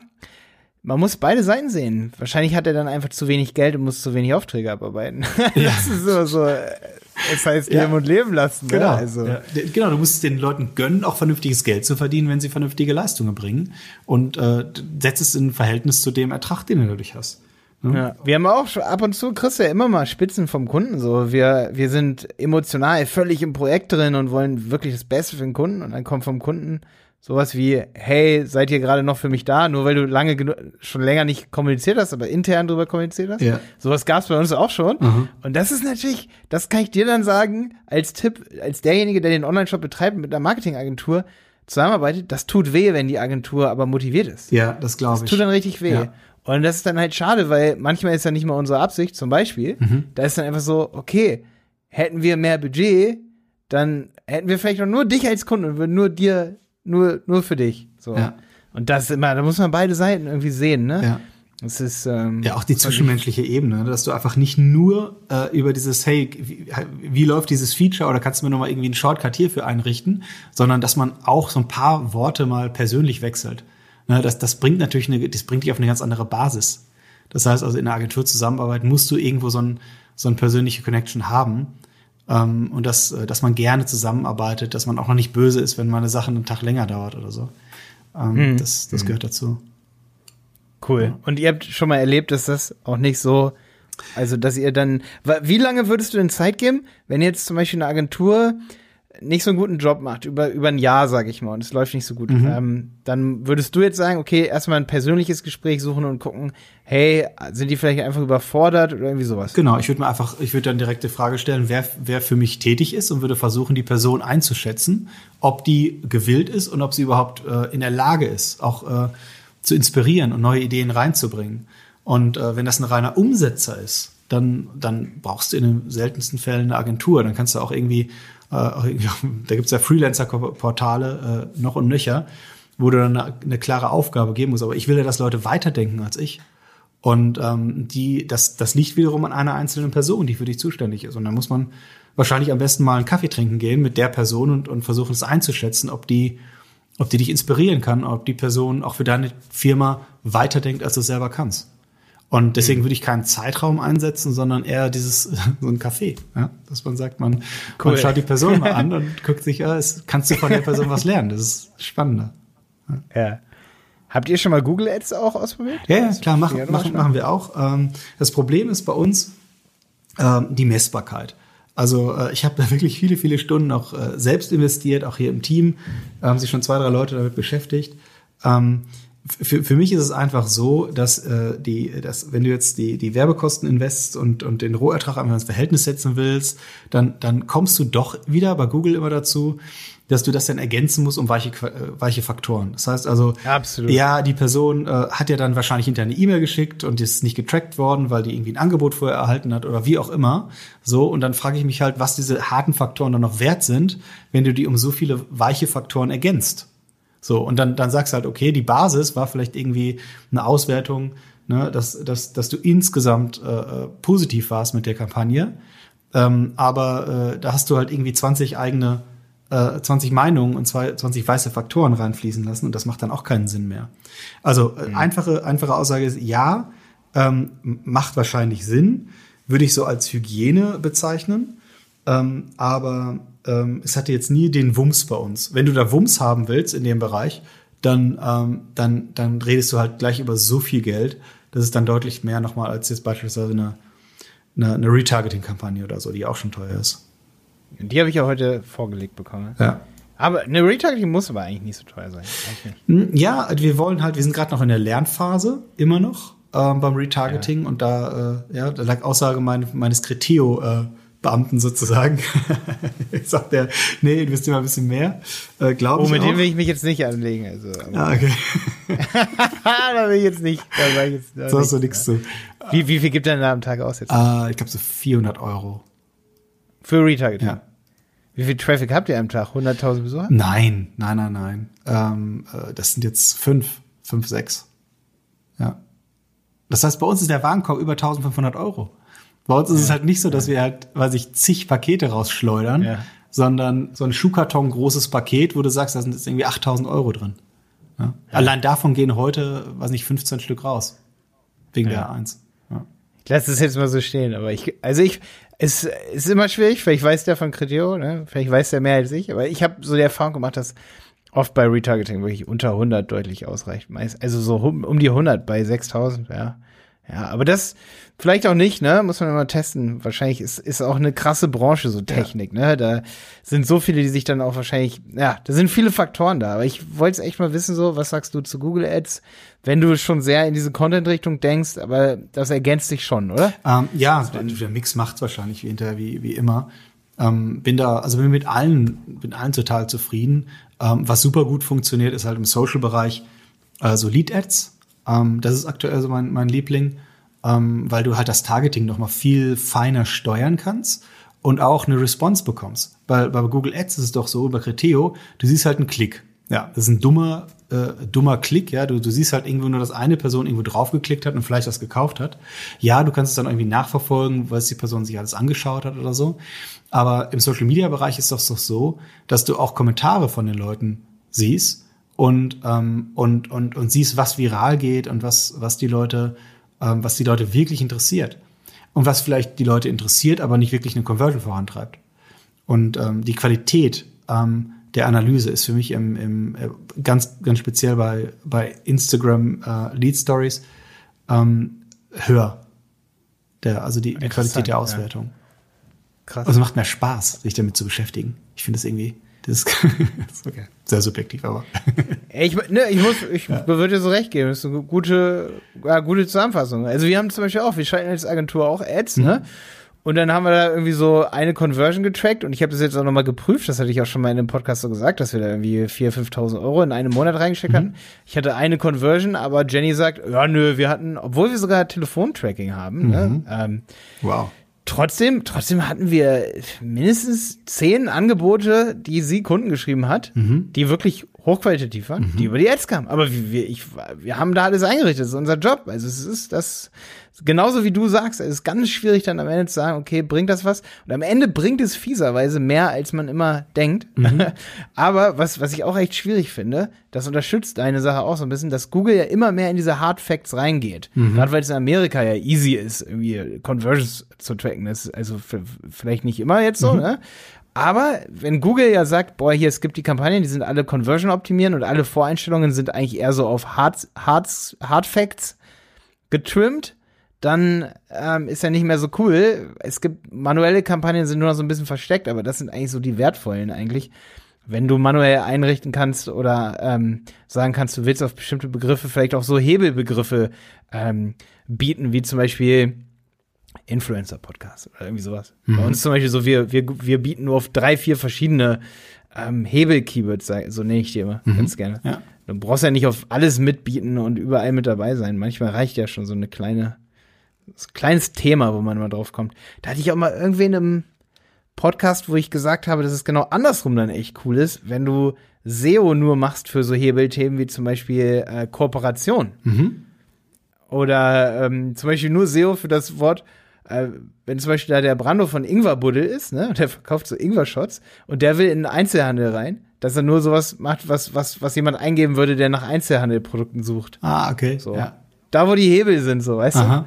Weil ans ansonsten bei so transaktionalen Keywords, das ist ja bei euch auch ganz fies, wenn ich jetzt Sony Alpha 1 kaufen eingebe, da habe ich ja wirklich nur noch Ads da. Da, da geht ja fast niemand mehr auf die Such unten die Vergleiche oder irgendwie so. Es sei denn, ich ja. gebe Sony Alpha 1 Vergleich oder Test ein.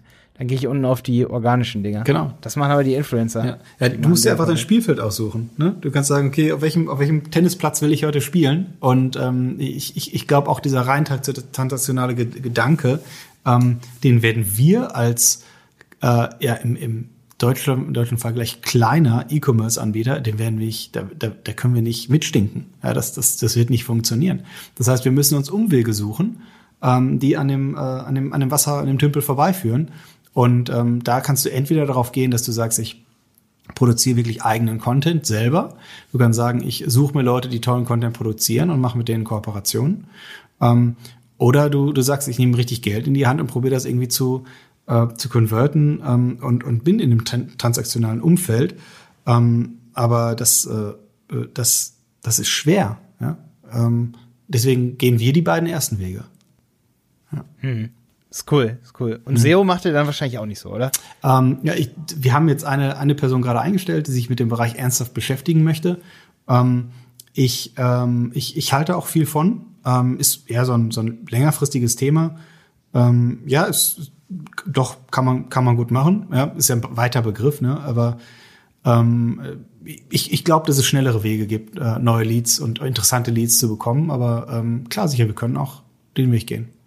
Machen wir auch. Ja, sehr, sehr cool. Kann sie oder er, sie, sie, Äh, er. kann sich dann die, Ja, ja. kann er sich dann gleich die Folge hier anhören. Weil, also ich hatte jetzt gerade, wir machen ja jeden Tag Analysen und so. Und ich muss echt sagen, dass ich so gesehen habe, gerade wenn ihr so ein Produkt habt, du hast so viel Chancen bei so Testvergleichen und so, wenn du den Content machst, den eigentlich Influencer auch machen, aber ihr vielleicht dann sogar noch ein bisschen Budget mitbringt dazu, ein bisschen mehr, sag ich mal, ne? Als jetzt ein Influencer, der startet. Ihr könnt so geile Tests machen mit auch den neuesten Kameras. Das sind absolute SEO-Goodies. Aber sowas wie, wie zum Beispiel das Produkt noch ein bisschen durchoptimieren, damit irgendwie die Sony Alpha 1 gut rankt, das ist ultra schwierig. Das Ja. ist so viel Arbeit, da Backlinks aufzubauen und irgendwie solche Sachen. Brauchst du nicht machen. Ja, genau. Deswegen, wir, wir gehen auch immer nur in die Wege, die wir wirklich gewinnen können. Und wenn wir da jetzt, äh, wenn wir sehen, wir, wir, wir, wir ranken dagegen gegen die Giganten, ähm, ja, warum? Das ist Zeitverschwendung. Da, lass es lieber.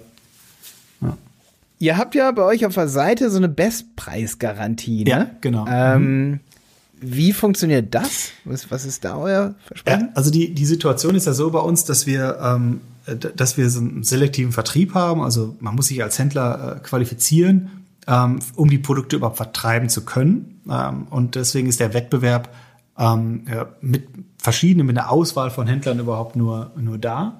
Ähm, und wir wollen halt sagen, dass wir im Bereich Service und Preis immer führend sind. Das ist unser Anspruch.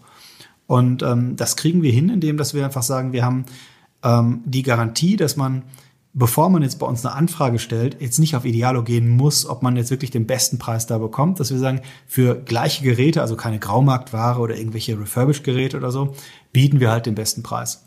Ähm, und äh, das ist das, das, das merke ich einfach, dass das so ein bisschen die Last von vielen Schultern nimmt. Und dass man also sagt, ich kann einfach eine Mail hinschreiben, und es gibt keine Nachverhandlung oder so, wenn man sagt, hey, das, äh, das gibt's aber bei dem und dem äh, Fachhändler äh, irgendwie ein paar Euro günstiger, dann steigen wir da sofort drauf ein. Das ist auch das, was die Leute bei mir im Service eigenständig entscheiden können. Da muss keiner mich fragen, sondern dann sagen, die, ja klar, das machen wir auch. Wie habt ihr das umgesetzt? Weil ich will jetzt gar nicht ganz viel sein, aber ich hatte zum Beispiel das 85 mm Sony äh, GM. Das kostet zum Beispiel bei euch 1649 Ja. oder so. Und dann hatte ich das woanders gesehen für auch neu und alles.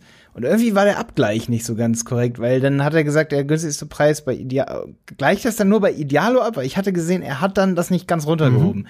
Ich bin mir aber inzwischen sicher bei euch, dass wenn ich euch geschrieben hätte, dann hätten wir das Problem geklärt. Genau. Und wir wollen halt diese, Ähm, diese transaktionelle Hürde, die du hast über einen Preis, die soll halt entfallen. Das heißt, der Preis sollte nicht der Punkt sein, weswegen man bei uns nicht bestellt.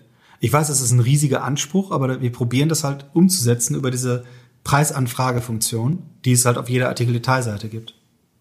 Ja. Und wie macht der, der macht aber auch einen automatisierten Abgleich, Genau, oder? wir sind dran. Also wen es interessiert, wir arbeiten da mit Channel Pilot zusammen. Das heißt also, wir haben eine, äh, eine Abfrage über, ähm, über, über Datenbanken, die äh, täglich von Google, Idealo und so weiter die Preise auslesen. Ähm, wir haben ein Price-Matching-System, dass wir wissen, welche Preise wir anbieten könnten, welche wir anbieten wollen und so weiter. Und ähm, wir prüfen live, ob es für dieses Produkt ähm, einen besseren Preis gibt. Und das ist ein Prüfungsprozess, der findet auf der Artikel-Detailseite statt.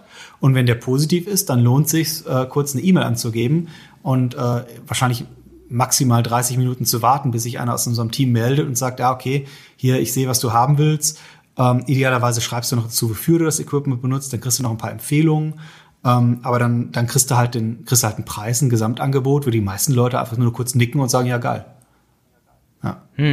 Ich hab's, ich hab's bei euch witzigerweise ähm, nicht ganz gecheckt, weil ich war dann, also er war dann nicht günstiger. Wie, was, was mal, dann kann ich euch trotzdem eine E-Mail schreiben. Ähm, okay, das sollte nicht so sein, aber wenn es in dem Fall so war, dass er dann in, okay, lustig, ja, muss ich mir angucken. Äh, wir haben das halt seit, seit echt- zwei Wochen Ja. im, im Einsatz, das System. Und ähm, bis jetzt habe ich noch keine großen Bugs gefunden. Aber ich bin dankbar, wenn jemand äh, sagt, hey, guck mal, das, das war jetzt nicht die geile, äh, geile Erfahrung, dass wir da, dass wir daran arbeiten können. Ich schicke euch das mal und jeder, der hier zuhört und das Ding ausfüllt mal und diesen Podcast hier kennt und weiß, okay, er bekommt dann nicht den Preis. Vielleicht, also ich gehe mal davon aus, dass ich die 1% vielleicht auch war. Aber ich kann jetzt Produkt auf jeden Fall noch ganz genau sagen. Ja. Und ich hatte mir auch schon so ein bisschen gedacht, dass es irgendwie am Namen liegen könnte, weil ihr habt dann ähm, VF dahinter geschrieben, hinter die mhm. Linse. Irgendwie. Und eigentlich müsste das ja aber so eine MPN-Nummer oder so haben, womit es abgeglichen wird. Aber ich hatte dahinter dann gesehen, dass es anders heißt bei euch, das Produkt, als dann in anderen Shops. Vielleicht hat der Channel Pilot so ähm, ich schaue mir das gleich da an. Da irgendwas dann verwürfelt. Ja. Da bin ich mega gespannt drauf. Mhm. Und Channel Pilot bringt dann auch ähm, die Produkte ins Merchant Center zu Facebook oder wie läuft das? Also habt ihr dann so ein Feed, der von Channel Pilot, angepasst wird oder wie läuft genau, das? Genau, das ist also ein Datenbankanbieter. Jetzt mache ich Werbung für Channel Pilot, aber das mache ich gerne. Das ist, aber das coole, ist ja kein Ding. Ist eine, ist eine, ist eine coole Firma. Ähm, die analysieren halt Marktpreise. So. Und wir sind halt darauf angewiesen, dass wir, ähm, dass wir ein vernünftiges Pricing haben, dass die Fokusprodukte zumindest fair bepreist sind. Aber ich habe halt keine Lust, als preisaggressiver Wettbewerber einzusteigen. Also ich habe ich hab kein Interesse daran, auf Idealo immer den günstigsten Preis zu bieten. Ähm, das das, das, das wäre nicht unser, unser Ding. Wir wollen nicht als der preisaggressivste Händler in Deutschland gelten. Ähm, deswegen ähm, äh, versuchen wir so einen Mix zu finden, so eine Balance zwischen vernünftigen Serviceanspruch, einer Werthaltigkeit, aber auch trotzdem natürlich für äh, gleiche Produkte den gleichen Preis äh, zu nehmen. Und ähm, das ist halt eine Individualisierung, die wir versuchen über äh, einen automatischen Abgleich äh, so einfach und so verfügbar zu machen, wie es geht. Und äh, genau, also die, die haben eine Datenbank, wo wir checken, ob wir einen besseren Preis anbieten können. Wenn wir es tun, dann sagen wir dem Kunden das, ohne dass sich ein Service-Mitarbeiter vorher damit beschäftigen muss. Hm, okay. Also, da, nur damit ich es jetzt komplett richtig verstanden habe. Channel Pilot macht zwei Sachen. Einmal kannst du deine Preise anpassen und so eine Abfrage mhm. machen. Andererseits kannst aber auch deine Produkte ähm, zu Facebook, Instagram, Google, Idealo und so hinbringen, Richtig. Mhm. oder? Das nutzen wir nicht, weil okay. wir eigene eigene Streams haben. Also wir, wir schicken selber raus ah. und wir überpreisen auch selber. Ich würde, äh, alleine aufgrund von der Vertraulichkeit, würde ich keinem die Datenbankanbieter hier meine Einkaufspreise nennen. Das, das machen wir nicht. Ähm, nee, es geht ja nur um die Verkaufspreise. Du bringst halt die äh, Genau, Channel Pilot hat noch eine andere Funktion, dass man dem seine Einkaufspreise nennt ähm, und die dann auf Basis von Algorithmen, die, die, selber, die man selber im Backend bei denen äh, festlegen kann, dann, ähm, äh, dann, dann die, das, also die Verkaufspreise richtig setzt. Ähm, das ist ja absolut abgefahren. Aber du kannst ja auch falsche Einkaufspreise anbieten. Das, kannst das du, aber dann macht dieses System ja keinen Sinn. Das, das, weißt du, du musst ja irgendwo. Nee, du kannst ja ein bisschen höher gehen. Dann weiß Channel Pilot nicht, es sind die, es sind, weißt du, was ich meine? Es ist ja so eine kleine Verschleierung. Du setzt ja, ja nicht den Einkaufspreis. Ja du, du, du brauchst ja nochmal eine Zwischenrechnung auf deinem PC. Du setzt ja einen Benchmark. Ja, ja, ja, da wird's aber hingehen. Ey, aber super Abriss nochmal über so ein Tool, weil das sind genau die Tools für Dynamic Pricing, die dann sowas nochmal irgendwie können, wo ich mal mit jemandem drüber reden wollte, der sowas auch schon. Ja, Dynamic Pricing ist ein extremes Thema. Äh, wir beschäftigen uns total viel mit. Und äh, da, äh, das, das macht auch Spaß, sich da rein zu, reinzuarbeiten. Das ist richtig, richtig interessant, ja. ja. Ja, ich merke schon, du bist so, technikaffin und dann so detailversessen, wie wir das ja. auch sind. Ja, ist wahrscheinlich auch eine Grundvoraussetzung, um online Klar. irgendwie so einen Fuß in die Tür ja. zu kriegen. Ja. Okay. Marius, was habt ihr noch so für Sales Channel auf dem Radar, wo ihr sagt, boah, da wollt ihr in Zukunft noch was machen? Ähm, wir haben ähm, ein paar Ansätze. Einer ist, äh, dass wir unsere Großkunden bestärken wollen. Also wir haben AIDA, diese Kreuzfahrtschiff-Firma, ähm, die aktuell leider äh, ein bisschen äh, deaktiviert wurde. Aber äh, das ist halt ein, einer unserer Großkunden. Ähm, ein paar andere haben wir noch. Ähm, wir wollen einfach das, die Verhältnisse zu denen nochmal verbessern. Aber im, im direkten Consumer-Bereich ähm, hatten wir es als großes nächstes Thema, wenn, der, der, wenn diese Hygiene im Bereich Content aufgebaut ist, wollen wir uns an das Thema Live-Shopping äh, äh, machen. Also dem, dem ein bisschen Energie widmen. Dass wir da versuchen, äh, ein Format aufzubauen, was irgendwie funktioniert. Das ist, glaube ich, unglaublich schwierig. Ähm, da muss wahrscheinlich doch die eine oder andere Person über ihre eigenen Schatten springen, weil wir uns halt nicht extern irgendwie vergeben, dass jemand das für uns aufbaut und das selber machen. Ähm, aber das äh, fände ich so richtig reizvoll. Wird noch richtig Spaß Live-Shopping wäre so irgendwie ein Livestream auf der Seite und genau. Das ja, dass du also, dass du sagst, man hat so, also das machen ja viele aktuell im, im, in so einem YouTube-Format. Das kommt ja aus, aus dem asiatischen Raum, dass man sagt, man ähm, man tauscht sich locker mit Leuten aus und stellt aber Produkte vor, ähm, und die können halt zu besonderen Preisen und auch mit besonderen Features halt nur live gekauft werden. Und ähm, das heißt, du, du hast dann beispielsweise jemanden, der gleichzeitig einen Vortrag über eine Kamera hält und äh, während dieses Vortrages äh, kannst du dann äh, kannst du dann die Kamera mit irgendwelchem mit irgendwelchem Bonusinhalt oder oder auch mit irgendwelchen Features, mit irgendwelchen Zubehörgeräten äh, halt kaufen. Ne? Und äh, während du zuhörst, während du dich informierst, soll dann deine Kaufentscheidung reifen. Boah, das ist so spannend. Ja. Das ist wirklich so spannend. Mhm. Das geht halt cool. im, im Kosmetikbereich super gut, ne? weil du halt sagst, okay, 20 Euro für so einen Lippenstift, ja, das mache ich mal eben. Äh, ob das auch funktioniert mit Produkten, die ein paar tausend Euro kosten und die auch jetzt eigentlich mehr so ein Einkaufen in System sind, weil die Kameras, die wir verkaufen, das sind ja Wechselobjektivkameras. Und da reicht es ja nicht, wenn du ein Body hast, sondern du brauchst ja mehrere Komponenten. Und ähm, die, ob das jetzt für so ein für so ein Use Case reicht, äh, das, das bleibt halt. das wird reichen. Meinst du? Das wird reichen. Da musst du nicht abwarten. Okay, dann, dann du, äh, guck, guck, guck, guck dir mich an. Guck mal, ich bin jetzt kein großer Influencer, ja. aber äh, habe ein paar Kontakte und ich hatte jetzt zum Beispiel auch jemanden, ähm, mit dem habe ich geredet und der sagt zu mir, Malte, was kannst du mir für eine Kamera empfehlen? Und dann in live, der hat, während ich ihm das erzählt habe, hat er die so Sony 7C bei euch übrigens bestellt, weil ich ihm gesagt habe, bestell die bei so äh, Fotohammer. Wie cool. Ähm, und wirklich, und da war ich so beeindruckt, wie schnell er das bestellt. Wir, wir sind einfach, die Leute sind so Generation Z, wenn die mal ein bisschen, also die, die kommen gerade alle und Generation Y, die sind so, ich nenne es mal, kauftechnisch verzogen. Ja Ey, die sind so schnell, wenn du da einen Livestream hast, ist so beeindruckend. Also, äh, oh, oder auch wie schnell ich, wenn ich irgendwo drin wäre, wo die Sony Alpha 1 vorgestellt wird und da wird noch irgendwie Features dazu vorgestellt. Mhm. Und ich wäre da dabei, also da ist ja dann der Kaufdruck sowieso schon da und dann kriegst du noch einen Gutschein. Also es wird auch bei euch funktionieren, ja. auf jeden Fall. Und ich, ich würde dir auch echt raten, wenn du da schon diese Idee in deinem Kopf hast, also geh diese Idee mit sehr viel Marketing-Power. Ja. so viel, wie du da irgendwie hast, weil das ist, das ist wirklich gute Idee. Ja. Das ist wirklich gut. Ja, wir du siehst ja auch bei Douglas, haben wir ja drüber geredet, glaube ich, im Vorgespräch. Douglas hat es auch ganz oben links, Knopf Livestream. Genau. War ich auch schon öfter drin genau. in dem Livestream. Ja, das ist die Tina Müller, die hat das, äh, die hat das entwickelt für Douglas. Ist auch deren, wenn du diese fragen würdest und im Podcast zuhörst, ähm, wie, äh, was sie so als Hauptpunkt sieht, dann, dann ist das wohl das so, ne, dass sie in diesen Bereich reingehen will. Ähm, wir, wir müssen es natürlich adaptieren, was ich jetzt konkret beispielsweise auch hier in Anlehnung zu dem, was wir jetzt gerade machen, vorhab ist, dass du sagst, man nimmt sich irgendwie so vier, fünf Setups für, ähm, für Streaming, für Videokonferenzen, für, für Vorträge, die du digitalisierst, die du, die aufbereitest. Du sagst, wir, wir, haben, wir systematisieren mal das Thema äh, sich selbst filmen und äh, Ton aufnehmen. Ne? Und, und was also Ton, Licht, Video und so weiter, alles was dazugehört, Akustik. Und wir bauen das, wir bauen so ein Baukastenprinzip darum herum und stellen das einmal richtig in so einem Livestream vor. Und äh, die Produkte würde dann, der, weil der Hersteller noch vielleicht in diesen Livestream sogar selber reinkommt, würde es dann einen Vorteil geben für die Leute, die dann in diesem Livestream irgendwas bestellen. Ähm, und also sowas ist so ein Use Case für so eine, äh, für so eine Anwendung in unserer Branche. Ja, dass man also mhm. den Leuten sagt, wenn du, wenn du dich selber filmen willst und Vorträge halt aufnehmen willst oder wenn du mit deinen Schülern, wenn du beispielsweise ein Uniprofessor bist und, und mit deinen ähm, mit, mit den Studierenden äh, dich austauschen willst, dann ist das Setup das Ideale und äh, das kannst du jetzt bei uns für eine Woche kostenlos mieten. Und wenn du es dann behalten willst, dann musst du einfach nur Go geben und wir chargen das dann zu deiner Kreditkarte. So, das wäre doch was. Cool. Ja, absolut. Ja, das ist, da habe ich nur einen richtig wichtigen Tipp für euch, was diese Livestreams angeht. Es ist so anstrengend, tausendmal anstrengender, als man vorher denkt, einen Livestream zu halten, wo mhm. man Leute irgendwie unterhält. Ja. Und da ist es das Beste, was ihr machen könnt, euch da langsam reinzutasten. Mhm. Und dann irgendwann, also wirklich nicht zu doll ähm, versuchen, irgendwie dann, dann die, ich sag mal, das, die Vorbereitung muss ja eigentlich immer gut sein, sagt man. Mhm. Ist auch super wichtig.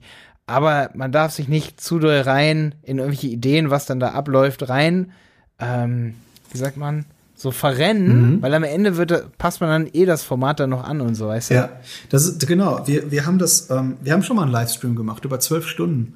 Ähm, wir haben es im letzten Jahr direkt übertrieben. direkt übertrieben. direkt übertrieben. Ja, im Rahmen ja. von solchen. Du kennst das vielleicht aus dem Handel, aus dem Fotohandel. Wir haben so Hausmessen. Das sind also so Eventtage, die wir bei uns veranstalten. Und äh, normalerweise miete ich da immer so ein Kino so richtig mit roten Plüschsesseln und so. Und dann kommt, äh, Stefan Wiesner kommt auch und, verschiedene andere Fotografen stellen so ihre Arbeit vor. Oder Lohmann, so eine Vulkanfotografin, die in, die in irgendwelche Vulkane absteigt und da unten fotografiert. Total spannende Themen. Nur halt wegen Corona und, und so haben wir da gesagt, das machen wir digital. Und dann haben wir einen Livestream äh, organisiert, wo wir also immer wieder zu sehen waren, aber den ganzen Tag über waren, ähm, waren, waren Livestreams von anderen Personen die dann also, die wir reingeschaltet haben und wo wir sozusagen im Split View dann zu sehen waren, wo wir auch Fragen gestellt haben, ähm, wo es so einen Ablaufplan gab. Und das ist mega gut angekommen. Das ist wirklich, voll wirklich, wirklich krass gut. Ja. Also das kann ich echt jedem empfehlen. Ja, also, voll cool. Ja, das war super. Also du, ihr seid übrigens, wenn ihr digital so Beratung gebt, sag ich mal, live, Mhm. ne? Damit ab- tut ihr auch auf jeden Fall der Umwelt was zuliebe, weil es ist echt nachhaltig, wenn die Kunden direkt das richtige Produkt kaufen, also online nachhaltiger shoppen Ja. und nicht alles nochmal zurückschicken. Äh. Ja. Weil je mehr du dich informieren kannst, auch beim Händler, Ja. desto weniger Retouren gibt es, desto weniger Fehlkäufe auch, dass dein Produkt irgendwie in der Ecke rumliegt. Ja. Ne? Also das ist super wichtig. Das ist Absolut, gebe ich dir 100% recht und würde das noch um einen, einen Punkt erweitern. Wenn du uns vertraust, wenn du uns glaubst und wir sagen, für deinen Anwendungszweck ist das in jedem Fall das richtige Produkt, dann wirst du auch, wenn du das Produkt oder die Kamera in dem Fall am Anfang nicht 100% beherrscht und die vielleicht irgendwie, wenn du sie irgendwo gekauft hättest, vielleicht sogar zurückschicken würdest, da würdest du sie in unserem Fall vielleicht sogar behalten, weil du sagst, nee, guck mal, die haben mir gesagt, das ist das Richtige und vielleicht muss ich einfach nur den Trick, ja, den, den, den, den letzten Kniff rausfinden, wie ich das Produkt doch noch für meinen Zweck einsetzen kann. Ähm, und das ist in der Fotografie häufig der Fall, weil Fotografie ist halt oft ein iterativer Prozess. Ne? Du musst dich ein bisschen rantasten an die Sache, du musst ein bisschen Erfahrung sammeln und die kommt halt nicht innerhalb von zehn Minuten. Und äh, deswegen sind die Leute doch eher besser beraten, wenn sie sich ein bisschen mit der Technik beschäftigen und uns erstmal vertrauen, dass das die Gerätewahl an sich schon die richtige ist. Und damit bist du wieder beim gleichen Thema. Die Leute äh, lassen sich dann wirklich auf ein Produkt ein, was wir ihnen empfehlen und beschäftigen sich damit und finden dann heraus, dass es ursprünglich das Richtige war. Cool. Ja, das ist so, ist so viele Informationen und ich glaube, wir, also so viel informationsbasiertes ähm, E-Commerce würde ich mal das so nennen. Ja. Ich glaube, da könnten wir noch eine komplette Folge machen. Da haben wir auch im Vorgespräch echt anderthalb drüber, Stunden drüber geredet. Mhm. Dass es echt smart ist, auch in eurem Bereich für eine gewisse Zielgruppe einen Podcast zu machen. Ich glaube, da können wir uns dann irgendwann noch mal zusammen drüber Total unterhalten. gerne. Mhm. Auch hier vor laufendem Mikrofon. Gerne, gerne. Absolut. Ja. Ich Würde fand es auf jeden sehr Fall richtig schön, dass du hier dabei Ganz, warst. ganz herzlichen Dank für die Einladung. Hat mich sehr, sehr gefreut. Und äh, das äh, ja, ist auch ein Learning für mich, wenn ich, äh, wenn ich solche Sachen gefragt werde, dann reflektiert man das immer ganz anders. Ja, das stimmt. Da bin ich gespannt, was du dann sagst, wenn es dir nochmal Ja, anhört. absolut. ja, das ist der erste Podcast für mich. Ne? Das heißt, wenn man seine Geil. Stimme woanders hört, dann ist es doch immer so, dass man eigentlich eher ein bisschen äh, überrascht ist, wie man sich eigentlich anhört. Ist doch so, ne? Ja, du, du hast eine Podcast-Stimme. Nee, ist alles wirklich? gut. Richtig ich gut. nicht. Doch, ja, du kannst auf jeden Fall sehr solide, sehr, sehr entspannt sprechen. Das, das ist wichtig. Danke. Also, schön, dass ihr alle dabei wart heute hier bei diesem Podcast. Ich find's super interessant und ich könnte, ich habe hier auch noch Fragen stehen, aber ich weiß, dass ich hier einen auf den Deckel kriege, wenn ich das jetzt weiter durchgehe und die dann sagen, Malte, du hast es schon wieder geschafft, eine Stunde 40 zu reden mit dem Interviewgast. und deswegen, es wird mit dir eine Folge 2 geben, Marius. Cool, dass Super du dabei warst. gerne. Dankeschön. Der Handel 4.0 Podcast ist eine Produktion von Die Berater Online Marketing. Mehr Infos zum Podcast und unserer Agentur findest du auf www.dieberater.de. Bis zum nächsten Mal.